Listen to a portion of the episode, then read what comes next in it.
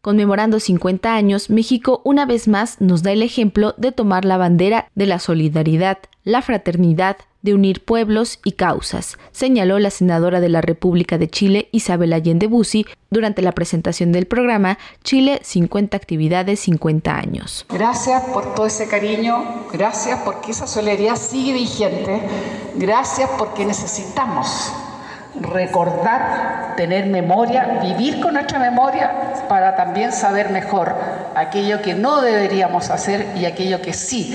Siempre vamos a perseguir el anhelo de una justicia social y una mejor sociedad. Gracias por recordar al presidente Allende porque fue un demócrata y un gran luchador social consecuente que además nos enseñó que la ética y la política iban de la mano y nos enseñó que había caminos, que eran posibles las transformaciones sociales, pero en democracia, pluralismo, libertad. Y yo creo que eso fue muy inspirador para muchas generaciones. Esta programación creada para conmemorar el 50 aniversario del golpe de Estado en Chile busca mantener en la memoria un momento doloroso no solo en Chile, sino en Latinoamérica, que no queremos vivir nunca más. Así lo comentó la secretaria de Cultura del Gobierno de México, Alejandra Frausto. Organizamos 50 actividades culturales para que la memoria quede muy clara de lo que no queremos vivir nunca más, ni en México, ni en América Latina, ni en otros países del mundo. Hay ciertas actividades que se detonarán sin duda con una visita histórica que será la visita del presidente Andrés Manuel López Obrador el 11 de septiembre a Chile. El presidente llevará en sus manos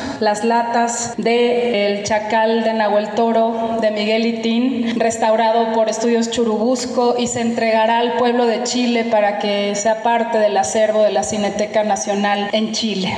Además de la visita del presidente de México a Chile, se ha contemplado la proyección de 31 películas sobre el tema en distintas plataformas y pantallas de Canal 22, la Cineteca Nacional, el Complejo Cultural Los Pinos, el Museo del Ferrocarril en Puebla y el Centro Nacional de las Artes. También se montará la exposición Testimonios de Mujeres en Resistencia del fotógrafo chileno Marco Ugarte. Durante la época de la dictadura yo empecé más o menos en el año 78-79 a recopilar el material y bueno, nos pasaron muchísimas cosas, estuvimos encarcelados, torturados, como muchos. Cada imagen tiene una historia, por supuesto. empezando por el día, el 4 de septiembre del 90, cuando se paseó el féretro de Salvador Allende por las grandes alamedas.